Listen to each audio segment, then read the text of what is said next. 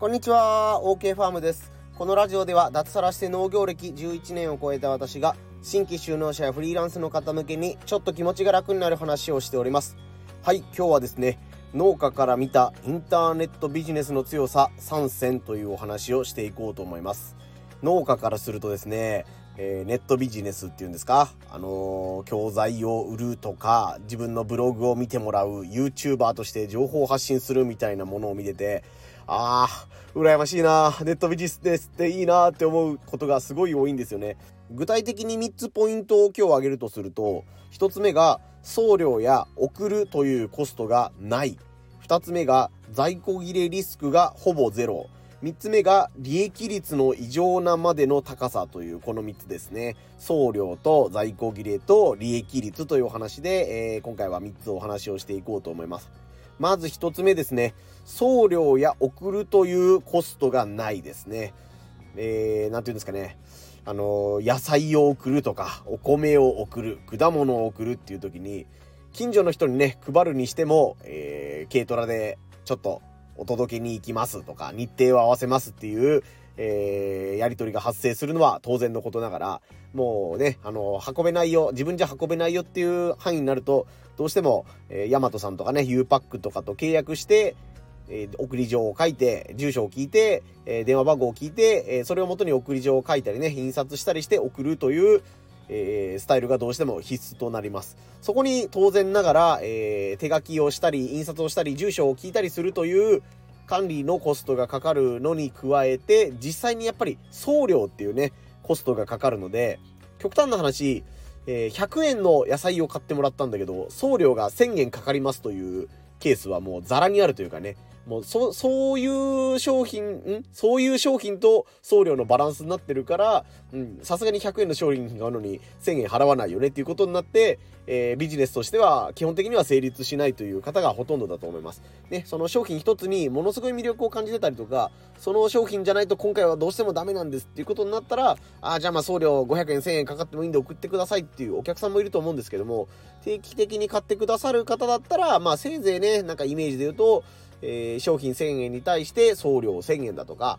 まあ、あの、5000円ぐらい買うから、えー、送料ちょっと安くしとくよっていう感じで、送料500円に負けておいて、ね、送料の方がおまけでちょっとかかるぐらいのイメージじゃないと買う人って少ないんじゃないかなと思うんですよね。多分あなたも Amazon とかで買うときに、あ、送料無料じゃないんならやめとこうかっていうお話に、えー、ね、あの、検討したけどやめとくみたいなことが、えー、あるんじゃないかなというのを経験としてね、あるんじゃないかなと思うんですけども、インターネット上の場合はね、これが実質ほとんどかかりません。YouTube 見るのにお金がかかるとかいうことは基本的にないですし、えー、何か情報をね、入手したいということで、あなたにこの情報を送りますよっていうことになった時に、その商品代金はかかったとしても、メールとして送りますよとか、LINE でなんとかが来ますよとか、インスタとかで Twitter の DM で送りますよっていう、その送るという作業に特別なね、コストは、えー、極端にかからないと思います。まあ、一件一件自分でメールアドレスを打って送るというスタイルの人は、その送るという作業に若干時間はかかったりするかもしれませんが、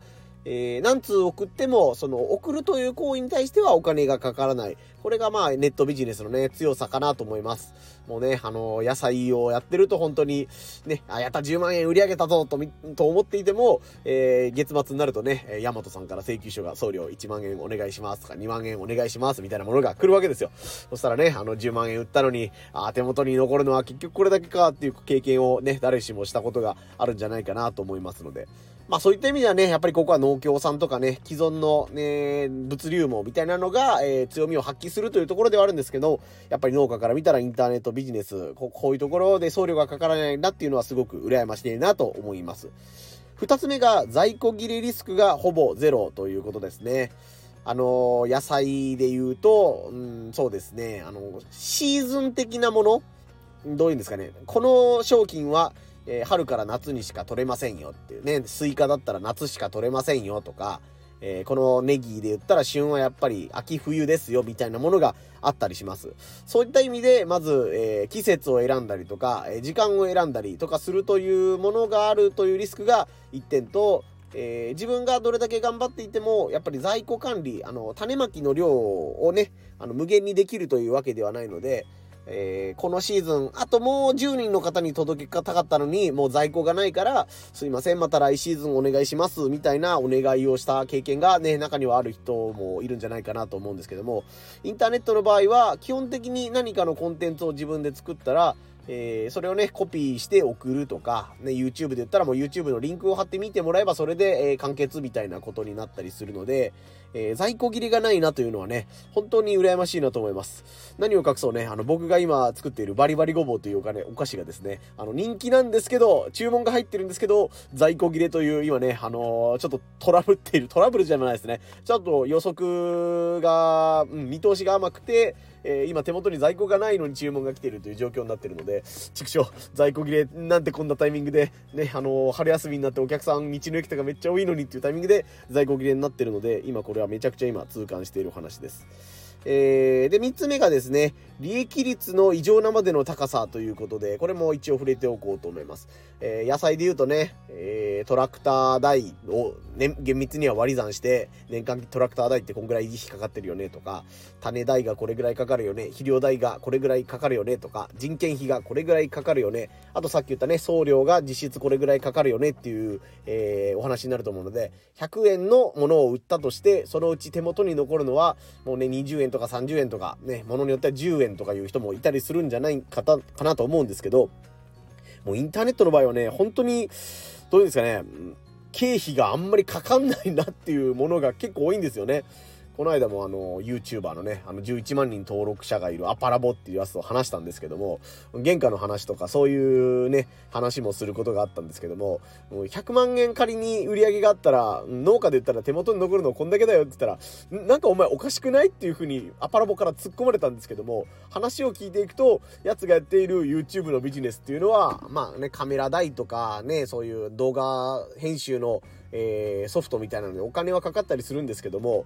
基本的にそんな、うん、動画を何本も何本も作ってたら割り算したら、あのー、ビビたるものというか、まあね、言い方は失礼かもしれないですけど、野菜を売るのに比べると全然原価がかからないので、まあその分もちろん本人が頑張って動いてるからね、外注してね、他の人に委託なるべくせずにやってるからとかいう状況はあったりするんですけども、とにかく、100万売り上げてもね、YouTuber が100万売り上げたのと、農家が100万円売り上げたのっていうので、あ、最終的に手の手元に残るのはこんなに差がつくのかというのをね、まあ、細かい金額をね、言われたんじゃなくて、ざっくりな金額を聞いただけなんですけども、あ、こんなに違うのかというのを本当に痛感したので、うん、なんか羨ましいな、みたいな。うん、在庫を抱え、在庫を抱えるリスクを取りつつ、しかもお客さんに送る送料もね、あの、まあ、先方さんに負担してもらうこともあるんですけども、えー、ね、自分が負担したりとかいう、そういう経費も考えながら、えー、ね、天候と勝負しながらっていうものをやってるのに対して、うん、一旦、まあ、あの、商品というかね、あの、なんていうんですか、ウェブ上のコンテンツが出来上がってしまうと、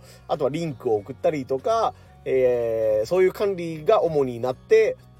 なんていうんですかね、あのー、在庫切りの心配とかがないとか、手残りが多いっていう資産を積み上げていってるんだなっていうのを見たら、やっぱりインターネットビジネスってなんか、ちょっと羨ましいなっていうふうに思いましたね。まあそういう思いがあるから僕はもう100%農業にフルベットして畑にずっといますっていうんじゃなくてこうやって音声配信をやったり Twitter とかインスタをねあの片手間なんですけども運用したりしたりとかまああの俗に言うウェブマーケティングっていうところの、え情報を収集したりとか勉強したりとかいうことをしてるので必ずこういったものは農業にとっての、うん、掛け算になってくると思うので普通の農業やってたらこれだけの結果にしかならないよっていうのがそのウェブコンテンツとかかウェブマーケティングを学ぶことによって掛け算になって自分に返ってくるかなと思うので、えー、今後もね、あの農業に軸足を置きつつではあるんですけども、えー、インターネット系のウェブ系のえー、勉強とかね、お仕事とかいうのも少しずつやっていこうかなと思います。えー、あなたはね、あの、インターネット系のお仕事とか、副業みたいなことを聞くと、うん、怪しいと思うタイプの方ですか？それとも、あ、なんかやってみたいなとかね、ポジティブな方の気持ちを持つ方ですかね？まあ、いろいろな農家がいるので、うん、とにかく畑に出ようぜとか、